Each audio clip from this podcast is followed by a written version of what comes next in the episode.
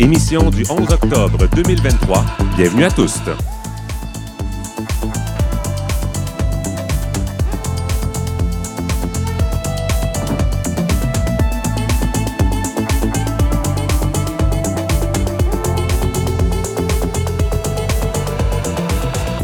Kim Roy-Grenier au microphone. Aujourd'hui à l'émission, nous soulignons le lancement officiel de notre web diffusion avec traduction en langue des signes en recevant un intervenant du Réseau de la santé sexuelle des sourds du Québec, le RSSSQ, partenaire du projet. Cette entrevue a lieu avec traduction en direct grâce à la collaboration d'une interprète. Alors nous accueillons ce soir sur scène Benjamin Alain Vaillant. Bonsoir. Oui, bonsoir, bonjour, ça fait plaisir d'être ici. Quel pronom utilisez-vous? Mon prénom est Il et je suis un homme gay. Et j'ai aussi l'identité sourde. Et qu'est-ce que ça veut dire pour vous faire partie de la communauté LGBTQ? Pour moi, ça signifie l'inclusion totale. Donc, euh, vraiment, le 2E LGBTQIA, inclure aussi les personnes sourdes, tout le monde ensemble en collaboration. La solidarité, pour moi, c'est la base, c'est l'important. Et qu'est-ce que ça veut dire pour vous maintenant de faire partie de la communauté sourde? La communauté sourde, mais c'est une partie là, vraiment euh, majeure de mon identité, de ma fierté sourde. J'ai ma culture, donc de partager ça avec les membres de ma communauté, euh, c'est vraiment euh, précieux dans ma vie. Et on va discuter de comment ces deux identités se conjuguent dans quelques instants. Nous recevons aussi l'auteur et illustrateur français Florent Manelli. Bonsoir. Bonsoir. Quel pronom utilisez-vous? il, lui. Et qu'est-ce que ça veut dire pour vous faire partie de la communauté LGBT? Ça veut dire construire et participer à construire une communauté euh, plus forte, plus rayonnante, euh, plus solidaire, plus inclusive aussi avec euh, toute, toute l'arc-en-ciel LGBTQ+. Et que vous êtes au Canada pour faire la promotion de vos livres, dont deux qui illustrent la vie de grands personnages LGBTQ+. Comment vous êtes tombé dans le monde du dessin? il y a dix ans, à Montréal, justement. j'ai commencé à dessiner ici, donc c'est pour ça que c'est assez émouvant d'être là pour parler de tous mes projets, enfin en tout cas de, de mes livres et de, et de mes ce que je fais aujourd'hui. Mais je suis tombé dans le dessin et aussi dans le militantisme LGBT à Montréal il y a 10 ans. Donc je suis très heureux d'être là. On est très content de, vous recevoir. Et puis on va parler musique. Connaissez-vous Passion Poire ou encore Jaco? Garance Chartier nous les présente avec en prime son coup de cœur du week-end. Ça promet, la chanson s'appelle Umami Papi. Moi, c'est Kim Roy-Grenier. Je suis journaliste homosexuel et non-binaire. J'utilise le pronom il, sauf quand je suis maquillé ou je laisse le choix entre il ou elle. Et ce soir sur scène, je porte fièrement du vernis mauve sur la main gauche et du vernis rose sur la main droite. Et nous sommes en direct du bar Le Normandie dans le village à Montréal. C'est parti pour tous.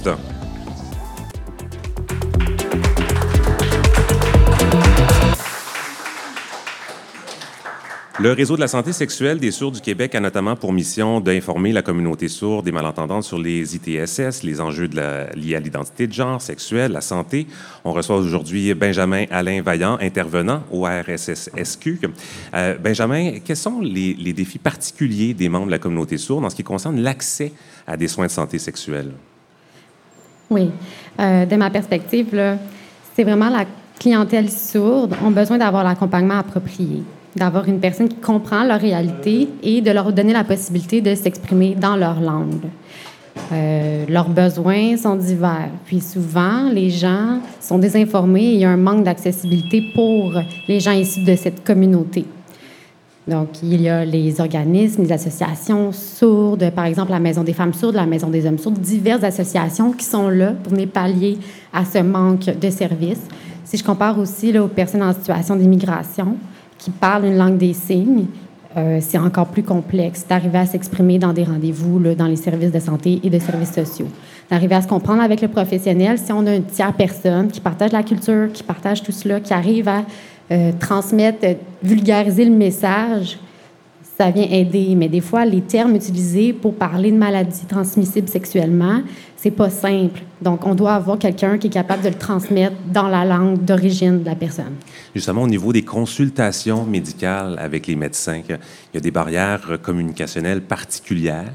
Euh, est-ce que vous pouvez nous en parler un tout petit peu? Bien sûr. Les barrières, euh, d'abord, on doit avoir recours au service d'interprétation. Ça, c'est un processus automatique qu'on doit entreprendre. Donc, euh, pour avoir un rendez-vous, il faut réserver l'interprète en même temps. la personne sourde doit être accompagnée de l'interprète qui est en fait la personne qui va travailler pour le médecin. Euh, donc, une fois que ça s'est confirmé auprès du service, ça va permettre euh, à la personne sourde d'avoir son rendez-vous accessible dans sa langue. Puis là, moi, en tant qu'intervenant, je peux aussi participer à ces rencontres-là comme intermédiaire linguistique. Donc, une personne qui a des besoins encore plus euh, spécifiques, euh, ben, ils, peuvent, vivre des frustrations là, parce qu'on on n'oublie pas que la langue des signes, c'est une langue visuelle, c'est une autre communauté. Donc, moi, je vais vraiment pouvoir livrer l'entièreté du sens. Et justement, au niveau de la traduction, ce sont des termes quand même assez précis, des termes médicaux. Est-ce qu'il euh, y a suffisamment de, ressources bien formées pour assurer une traduction adéquate? On parle quand même de la santé d'une personne. C'est important d'être vraiment au courant de ce, ce qui se passe avec son corps, sa santé. Est-ce qu'il y en a suffisamment? Souvent, ce qui se produit, un, rendez-vous médical, ça va être résumé. Hein. va, ça va se situer entre 5 et 10 minutes.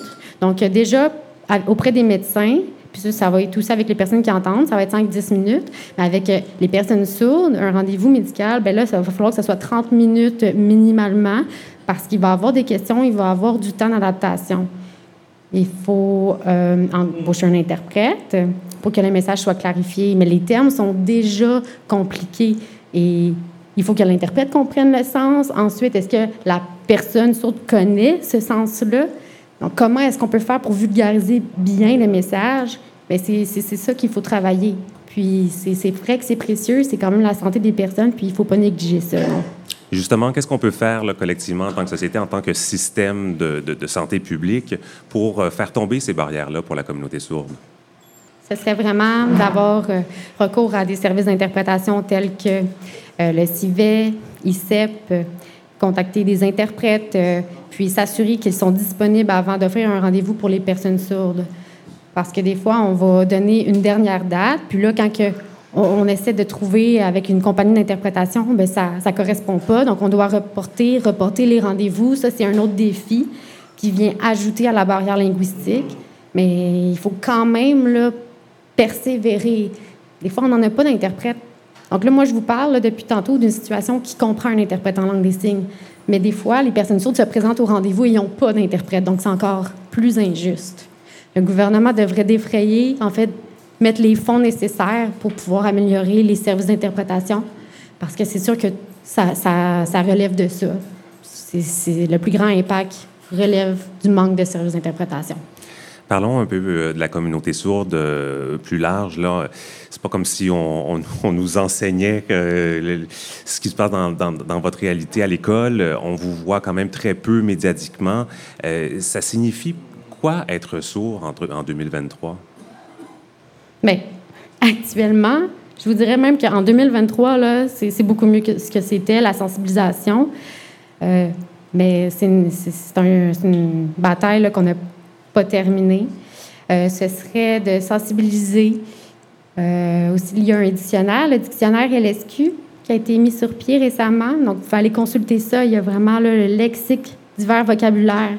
Donc, les écoles qui ont euh, une clientèle d'élèves entendantes, vous pouvez avoir recours à cet outil-là. Il y a aussi le service linguistique SLCB, euh, qui, peut vous informer par rapport à cela, les divers lexiques. Donc, c'est vraiment de faire la sensibilisation et d'informer le grand public pour permettre une inclusion. Parce que justement, le grand public, euh, quand vous entrez en contact avec la société, en fait, j'ai envie de dire, euh, comment ça se passe? Est-ce qu'encore aujourd'hui, vous faites face à de l'incompréhension, de l'ignorance?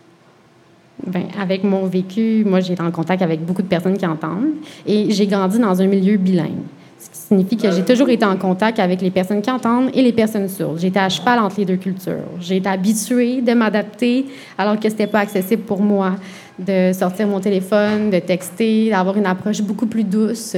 Il y a des personnes qui, ça vient plus les chercher, de pas être dans la mesure de s'exprimer, mais pour moi, ça a toujours été quand même naturel de mettre à la place de la personne qui entend, qui n'a jamais été en contact avec la personne sourde et de devoir sensibiliser pour ensuite peut-être initier l'intérêt chez la personne qui va poursuivre son apprentissage de la LSQ, je ne sais pas, mais on peut pas non plus. Tu sais, c'est normal, la communauté sourde, on est toute petite.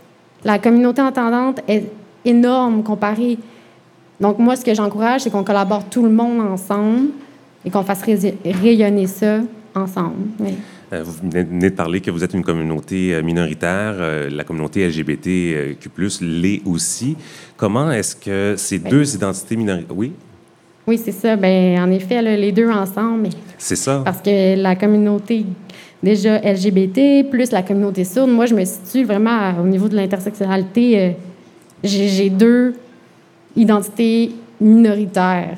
Exemple, dans un bar, quand je sors au bar, ben, j'ai mon groupe d'amis puis euh, il y a des situations aussi qui vont arriver parce que je suis issue de ces deux communautés-là. Par exemple? Mais dans mes expériences, euh, excusez, je sors mes notes, là, mais... Euh, dans les rencontres, par exemple, ou le dating? Oui, oui, c'est là-dessus que je voulais m'enligner. Oui, c'est ça. Depuis mon expérience auprès des hommes, ben, vous savez, moi, je, je m'identifie comme homme gay. Donc, je fréquente des hommes. Euh, je peux arriver autour d'une table, c'est des hommes issus de la même communauté LGBT, mais lorsqu'ils voient que je suis une personne sourde, ben, ils vont quitter. Parce qu'ils ne connaissent pas la réalité des personnes sourdes, ils ne savent pas comment s'adapter, ils n'ont pas d'outils pour euh, communiquer à leur avis. Mais moi, je, fais déjà l'effort de venir me joindre, d'essayer d'entrer en communication. D'ailleurs, euh, vous connaissez l'application Grindr ou Tinder. Donc, on peut euh, texter, on peut s'envoyer des messages textes à partir de l'application. Puis moi, à un moment, ben il faut que je, m'annonce. Je veux dire, c'est mon identité être sourd, donc c'est logique. Et je, le mentionne, puis c'est arrivé que je me fais bloquer. Totalement, bloquer. Pas de réponse, un blocage. D'autres personnes, ils veulent apprendre euh, l'alphabet. On, commence l'alphabet A, B, C, D. Je leur monte en, langue des signes. Rendu à F, euh, sont tannés, puis ben, ils partent. Donc, c'est sûr que le contexte linguistique, la barrière linguistique, ça vient nuire à tout ça. Mais je veux dire, elle est où ma place? Euh, parce qu'il y a une partie que on a la faculté là, du. En fait, un instant. C'est ça. Pour une langue, là, on va toujours mettre en, majorité le français, alors que c'est deux langues à titre égal. À titre égal. Alors, pourquoi est-ce que c'est toujours aux personnes sourdes de devoir faire l'effort de s'exprimer en français? Donc, on peut faire un effort mutuel. Donc, les, personnes qui entendent sont toutes aussi intelligentes que les personnes, qui les personnes sourdes et les personnes malentendantes. Donc, je crois que lorsqu'on va atteindre vraiment l'équité, l'égalité, c'est quand on va communiquer. Exemple, moi, je suis une personne sourde, puis je, suis dans un groupe de personnes qui entendent. Tout le monde rit, ils parlent de quelque chose, je veux avoir accès à l'information, je demande. On me dit, ah, écoute, je vais te le dire plus tard. Plus tard n'arrive jamais. Sinon, je demande simplement de me résumer. Mais je manque l'information. Vous comprenez? Donc, je dois toujours aller à la recherche de l'information. Je n'ai pas accès à ce qui se trame autour de moi. Je dois demander. C'est vraiment d'essayer de se mettre à la place de l'autre pour avoir une égalité entière. Puis, c'est important de dire qu'on veut transmettre l'information en entièreté à la personne qui est présente dans le groupe. D'ailleurs, euh, depuis 2015, l'Association des sourds du Canada recommande que la langue des signes soit reconnue comme langue officielle au même titre que le français et l'anglais euh, au Canada. Euh, Parlons-en de cette langue signée. Aujourd'hui, le 11 octobre, c'est la journée internationale du coming out. Est-ce que cette langue signée-là, elle est adaptée? Est-ce qu'elle a évolué pour refléter toutes les diversités d'identité de, de genre ou sexuelle? Oui, bien sûr.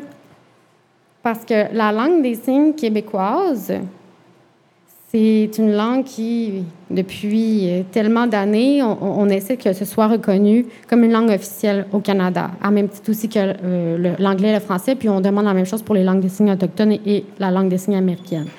On se dit que c'est simplement une langue d'usage par la communauté, mais une fois que ça va être reconnu comme officiel, ça va être le point de départ pour avoir accès aux services, pour avoir accès au changement. Quand on attend ça, on fait juste dire qu'on, oui, on a une histoire, on a une, culture, on retarde en fait la finalité de la bataille, qui est de rendre accessible. Mais la langue des signes québécoise et l'American Sign Language, ce sont des langues, oui, puis il va falloir continuer de se battre pour les rendre reconnues au Canada, bien sûr. Et il y a un travail qui est fait justement pour la, garder vivante, la garder à jour. Il y a une collaboration entre plusieurs euh, euh, organismes ou plusieurs acteurs du milieu. Oui. Euh, il y a le groupe de recherche, euh, ben, la chaire de recherche de l'Université euh, du Québec à Montréal. Également, il y a Cynthia Benoît qui a sa compagnie Service linguistique CB. Et je dirais que c'est vraiment les deux compagnies majeures qui vont faire pression de ce côté-là. Vous pouvez, peut-être que vous n'avez jamais expérimenté d'avoir un appel téléphonique avec une personne sourde, mais les sourds, nous pouvons appeler à partir du service de relais vidéo Canada. Donc, on a des interprètes 24 heures sur 24 qui peuvent interpréter pour nous au téléphone. Il y a aussi euh, des euh, compagnies telles que le CIVEC qui sont subventionnées pour les services de santé, services sociaux, exemple aussi euh, aller à la banque, à la cour. Donc, ils sont chargés de tout ça. C'est le gouvernement qui donne des fonds pour ça, mais le reste, le reste, on manque toujours, puis nous, on doit mettre les bouchées doubles pour venir pallier à tout ça. Exemple, la vie culturelle pour les personnes sourdes, l'art et tout cela. Il n'y en a pas beaucoup. Donc, c'est ça aussi qui a des impacts au niveau. Euh, on essaie de, vraiment solliciter puis de mettre moyen de pression au gouvernement. Oui, parce que la culture, parlons-en aussi, ça fait partie de votre, de votre identité. Vous faites du chant signé. Euh, ça, a ça a occupé quelle importance dans votre parcours, cet art, je ne sais pas si on peut le qualifier d'art sourd? Oui. Depuis que je suis tout petit, moi, j'ai toujours euh, adoré la musique, le chant. Puis euh, je le faisais à ma façon. Même moi, en, niaisant, j'incarnais comme si j'étais un artiste. Puis je m'imaginais dans mon futur euh, euh, devenir un artiste. Il y a Elle Expression, qui est dans la communauté sourde. Donc, c'est un groupe vraiment d'artistes sourds qui vont se déployer. Puis lorsque je les ai rencontrés, c'est venu rejoindre une partie de mon identité parce que la langue des signes, on est très expressif. Aussi, on va jouer avec le corps. Donc, la danse, tout ce qui est aussi le chant signé, donc qui, qui est à l'aide de la langue des signes. Mais pour moi, ça me rejoint totalement. Et il y a une autre chose que je souhaitais dire, c'est que j'ai euh, aussi été, euh, ben, j'ai pris part à une, pièce de, à une pièce de théâtre avec Jean-François, mon fiancé, qui est dans la salle. Euh, donc, j'étais la seule personne sourde qui était dans la pièce. toutes les autres comédiens étaient des personnes qui entendaient. Puis, tout au long de la saison, je leur ai enseigné euh, une base là, en langue des signes. Puis ça a duré neuf mois. Ils ont été capables vraiment là, euh, de s'adapter. Puis on a réussi. On a, on a réussi à amener quelque chose vraiment de beau. Et moi, c'est vraiment quelque chose que je suis fière parce que étant sourd, les personnes qui entendaient, ils me voyaient, puis ils voyaient ce que je faisais, puis ils étaient très, très, très surpris, puis il, me voyait un peu comme sur un piédestal, parce que dans le domaine, c'est souvent des gens qui entendent, c'est souvent le même portrait qu'on voit. Donc, de me voir, moi, personne sourde, d'arriver avec mon chant-signe, ont été vraiment touchés par ça. Ce que j'encourage, là, c'est j'encourage tout le monde vraiment de prendre part au milieu artistique, puis c'est comme ça qu'on va avancer. Euh, j'espère qu'on aura l'occasion d'en reparler. En tout cas, j'espère, je sais qu'on aura l'occasion d'en reparler parce qu'il y a des artistes de la communauté sourde qui euh, viennent assister à nos émissions. Donc, ça sera un plaisir de les recevoir euh, à leur tour sur la scène ici du Normandie. Benjamin Alain Vaillant, intervenant au Réseau de la santé sexuelle des sourds du Québec, merci d'avoir été avec nous. Merci beaucoup.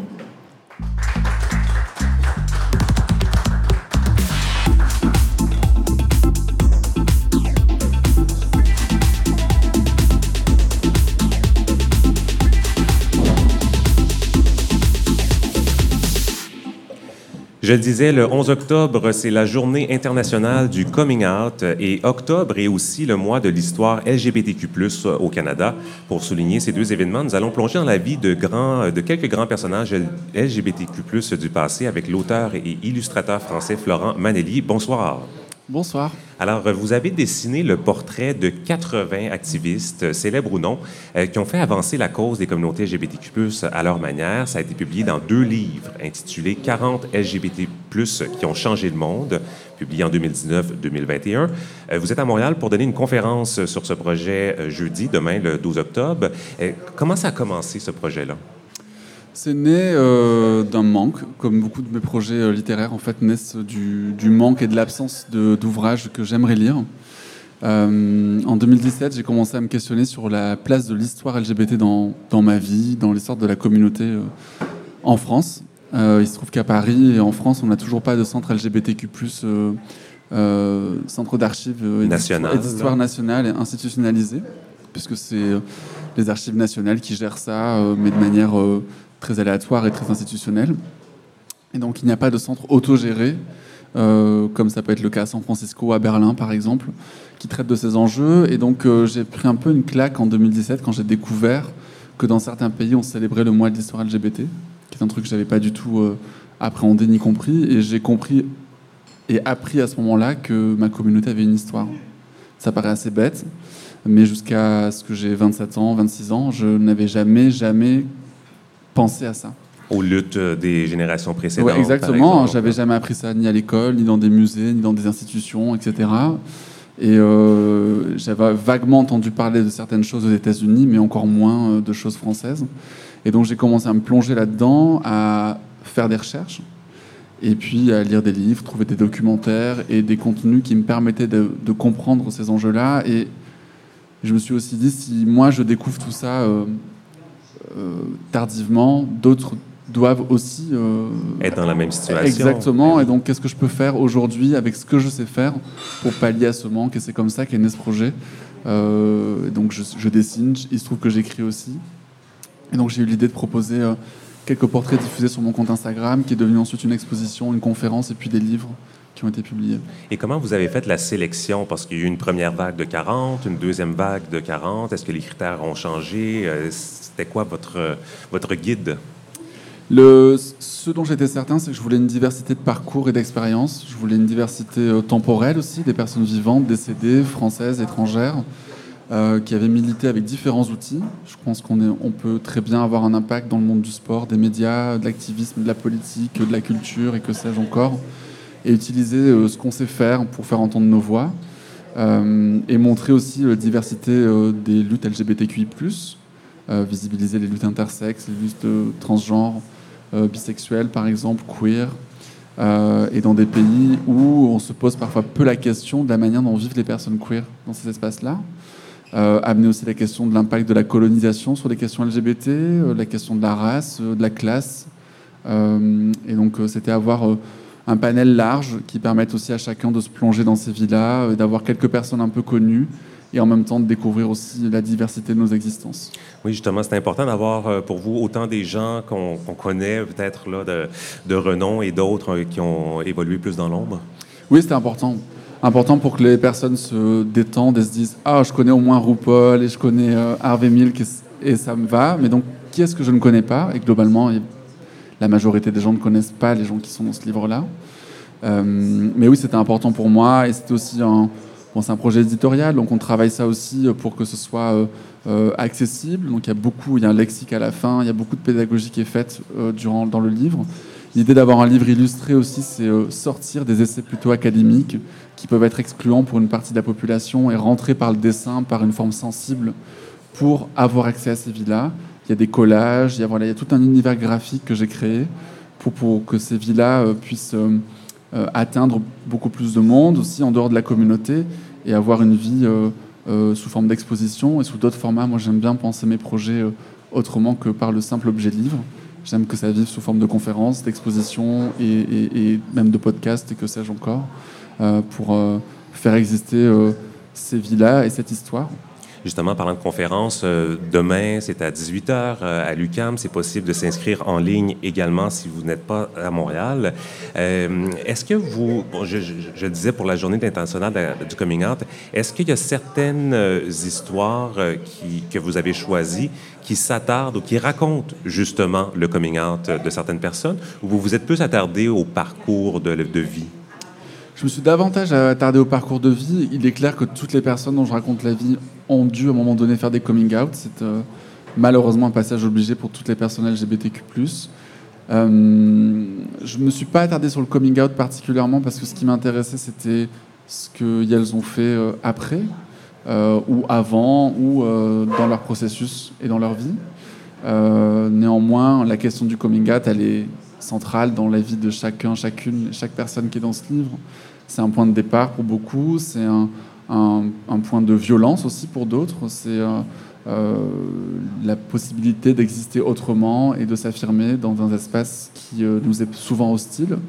Euh, donc, euh, donc c'est en filigrane, on va dire, dans, dans, le livre. Mais il y a quand même quelques personnes euh, pour lesquelles vous en avez fait un peu la trame principale parce que ça, ça avait un impact réel sur leur vie, ça pouvait les mettre en danger parce que c'est pas dans tous les pays où on peut faire un coming out sécuritaire. Est-ce que vous pouvez nous donner un exemple d'une personne que, pour qui c'était le cas?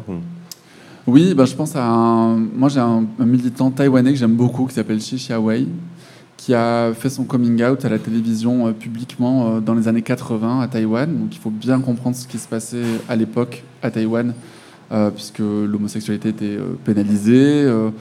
et donc faire son coming out public à la télévision, c'était risquer sa vie vraiment profondément. Et puis c'est une personne qui euh, a utilisé son coming out pour euh, euh, visibiliser les luttes homosexuelles et qui a milité toute sa vie pour que le mariage entre personnes de même sexe soit légalisé à Taïwan en utilisant les outils institutionnels qui étaient mis à disposition jusqu'à arriver à ses fins, puisqu'il y a quelques années, le, mariage a été légalisé mhm. à Taïwan et il a enfin pu se marier. il était plus âgé du coup, mais il a enfin pu se marier et ça c'est une victoire euh, absolument magnifique. Je pense aussi à Nancy Cardenas, qui est une militante euh, lesbienne mexicaine, qui a fait son coming out à la télévision, publiquement au Mexique, euh, il y, a, un, long moment, qui a, est aussi, qui, a, aussi, adapté la pièce Les garçons de la bande en espagnol. C'est pas juste là, des, portraits tragiques. Là. Au contraire, là, on célèbre euh, l'identité et les avancées, les progrès, les, les, moments charnières de la communauté à travers ces deux œuvres-là. Oui, alors il y, a des parcours tragiques, malheureusement, parce qu'il y a quand même des personnes LGBTQ, qui ont été assassinées, qui continuent d'être assassinées. C'est une réalité, avec une, très grande proportion de personnes trans, notamment de, de femmes trans racisées. Néanmoins, il y a des parcours qui sont inspirants et euh, même s'ils se finissent pour certains tragiquement, je pense à Harvey Milk par exemple, ce sont des personnes qui ont aidé aussi énormément de personnes à sortir du placard, euh, à s'affirmer, à prendre conscience aussi que l'identité queer est une identité politique euh, et qu'on peut la vêtir de la manière dont on souhaite l'habiller et l'incarner aussi. Il n'y a pas de bonne et de mauvaise manière de faire. Et, hum, donc oui, moi je voulais pas rentrer dans un espèce de pathos un peu facile dans lequel euh, les médias se vautrent beaucoup euh, pour nous représenter, pour parler de nous. je voulais aussi qu'on raconte des expériences de vie qui sont certes douloureuses, mais qui permettent à chacun, à chacune et à la communauté aussi d'avancer et de construire un monde qui nous accepte davantage et dans lequel aussi nous on trouve notre place. Et vendredi, le 12 octobre, vous serez à la librairie Le Lyon pour la parution euh, d'un ouvrage collectif que vous avez coordonné. Ça s'appelle PD. Euh, qu'est-ce que c'est, cet ouvrage collectif? Euh, c'est un ouvrage collectif pareil qui est né d'un manque, de la recherche d'un ouvrage collectif qui porte des voix contemporaines homosexuelles, qui questionne justement l'insulte, le stigmate. Qu'est-ce que c'est aujourd'hui d'être gay en 2023 dans un contexte français? Euh, et euh, donc j'ai réuni euh, sept autres artistes, auteurs, militants gays pour écrire un texte chacun. Et j'ai aussi écrit un texte sur, sur ce que ça signifie pour, pour eux d'être PD. Et donc c'est un texte, un livre dont je suis extrêmement fier, qui est sorti au mois de juin en France, qui a reçu un bel accueil. Et on a de beaux échanges avec les personnes qu'on rencontre. Euh, justement pour questionner euh, la réappropriation du stigmate, euh, la place de ce mot-là dans les luttes LGBTQ+ aujourd'hui, l'identité PD, qu'est-ce que c'est réellement? Qu'est-ce que c'est cette identité politique? Comment est-ce qu'on l'incarne? Et qu'est-ce qu'on en fait aujourd'hui pour réimaginer des solidarités PD au sein d'une communauté qui a été assez échaudée, qui s'est beaucoup dépolitisée ces dernières années? Donc paru en juin en France. Est-ce que c'est disponible ici dès maintenant? Oui, c'est sorti en juillet. en juillet un aussi. peu de retard au Québec. Oui. Excellent. Florent Manelli, qui est en visite au Canada cette semaine, merci d'avoir été avec nous. Merci beaucoup.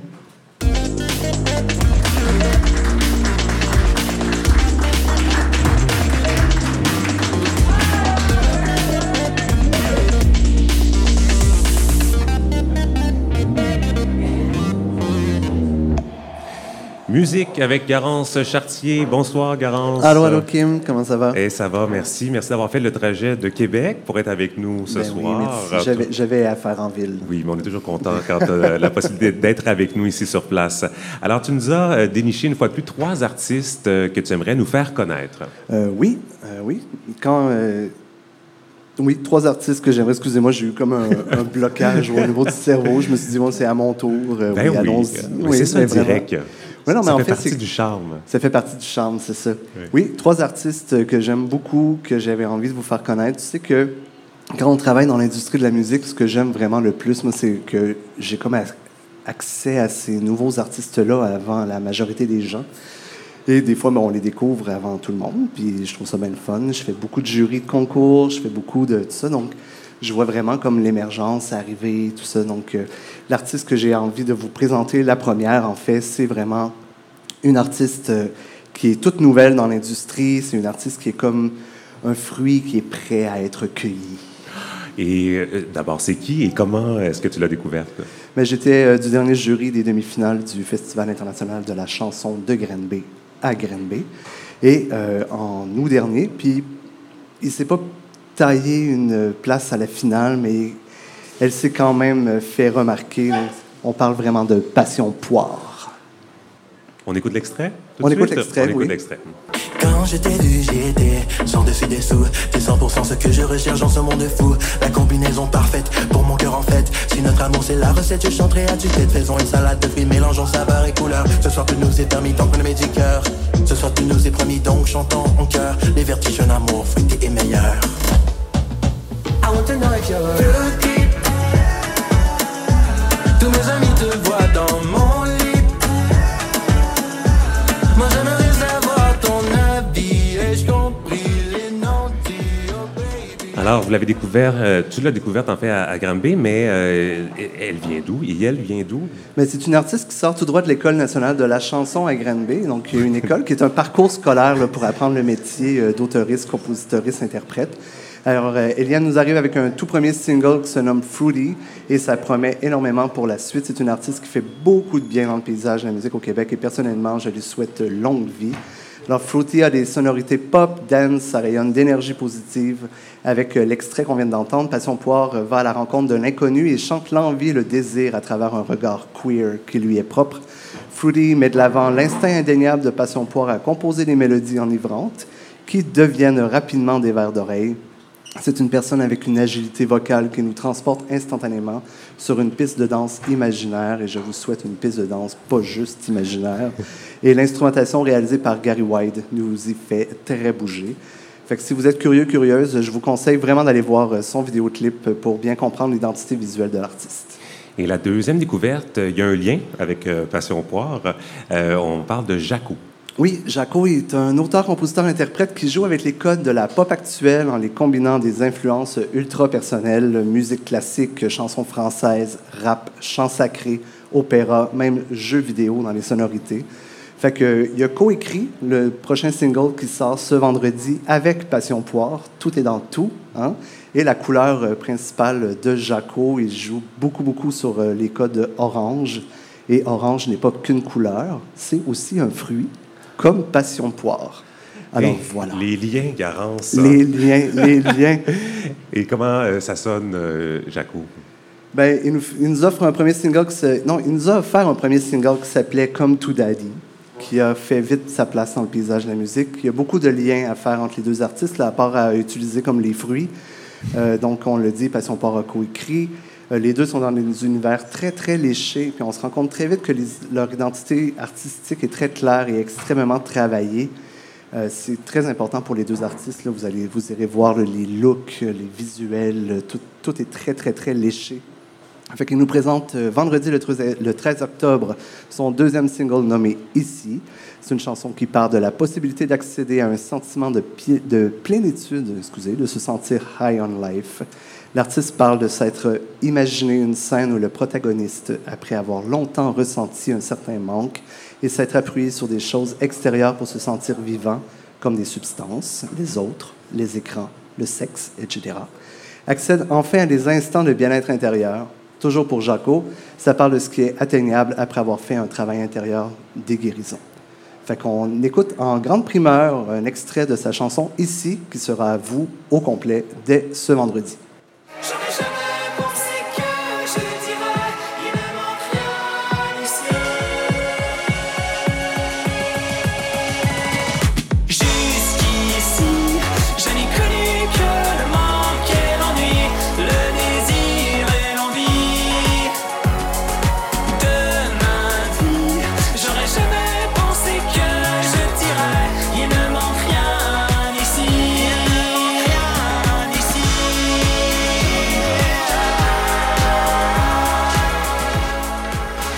Et tu avais raison pour euh, l'esthétique très léchée. Euh, Jaco, euh, on a mis son, une photo de, de, lui sur nos réseaux sociaux hier et aujourd'hui. Et puis, c'était très, très, très, très, très bien travaillé, la photo. Oui, oui, on le voit. et tu as aussi eu, en terminant, envie de nous parler d'un troisième coup de cœur tout récent, en fin de semaine. En fin de semaine, en fait, c'est Rosario Caméléon, une, un gars de Montréal qui a sorti un single le 27 septembre dernier qui avait complètement passé à côté de, de mes oreilles. Et euh, ça s'appelle Umami Papi, qui se dit une ode au sexe. C'est une chanson particulière qui est sans refrain, une chanson de club, de DJ set, mais travaillée à la signature de Rosario Caméléon. C'est un peu pop, c'est expérimental, c'est électro, c'est électro, oui, électro, poétique, sexu, c'est cru. L'artiste dit de ce single, et je le cite, c'est la relation à ma sexualité complexe, celle que je ne comprends pas toujours, celle que je n'aime pas toujours, celle que je fuis, celle que je pleure, celle que j'aime si fort qu'elle m'étouffe. C'est ma façon d'assumer ma sexualité et sa couleur unique. Alors c'est vraiment un autre artiste, un troisième artiste à surveiller. Et on se quitte sur un extrait de Umami Papi et je vous dis à très bientôt.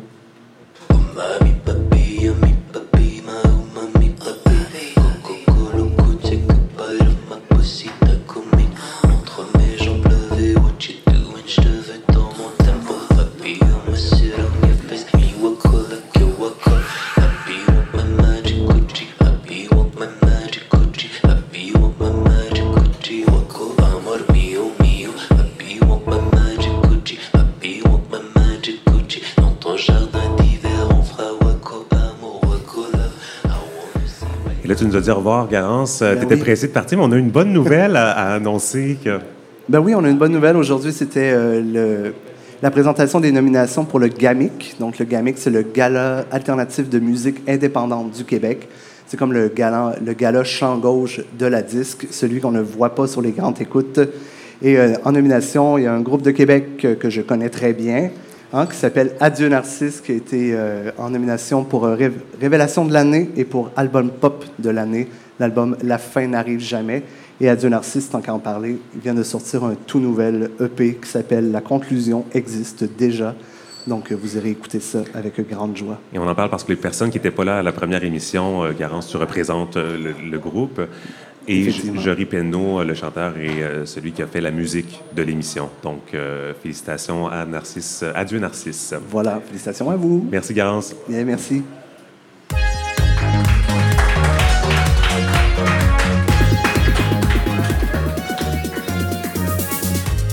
C'est déjà le mot de la fin, mais pas pour tout le monde. Dès cette semaine, après l'émission, les invités euh, et moi resterons sur scène au Normandie pour un échange informel avec les personnes présentes au bar.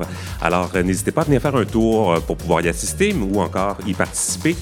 Vous êtes tous les bienvenus. Les remerciements de la semaine. Invité Benjamin Alain Vaillant, intervenant au réseau de la santé sexuelle des sourds du Québec. Florent Manelli, auteur et illustrateur. Votre conférence, c'est LGBTQ+, qui ont changé le monde le 12 octobre à 18h je rappelle, c'est en présentiel à l'UCAM euh, ou en ligne. Et puis, euh, discussion vendredi soir à la librairie féministe Le Guillon sur votre dernier ouvrage collectif, PD. Merci, Florent. À la culture, euh, cette semaine, Garance Chartier pour la musique. Merci beaucoup. À la technique, Lou Perreno. Les interprètes en langue des signes cette semaine, Marie Penel et Mervan Lacroix-Bergeron. Je vous invite à, la maison à nous suivre sur nos réseaux sociaux. Abonnez-vous à notre infolettre. Le formulaire est disponible sur notre site internet, touste.com. Écrivez-nous. On a hâte de vous entendre. Venez faire un tour. On a hâte de vous rencontrer. Ici Kim Roy-Grenier, au nom de toute l'équipe, merci d'avoir été là et à la semaine prochaine.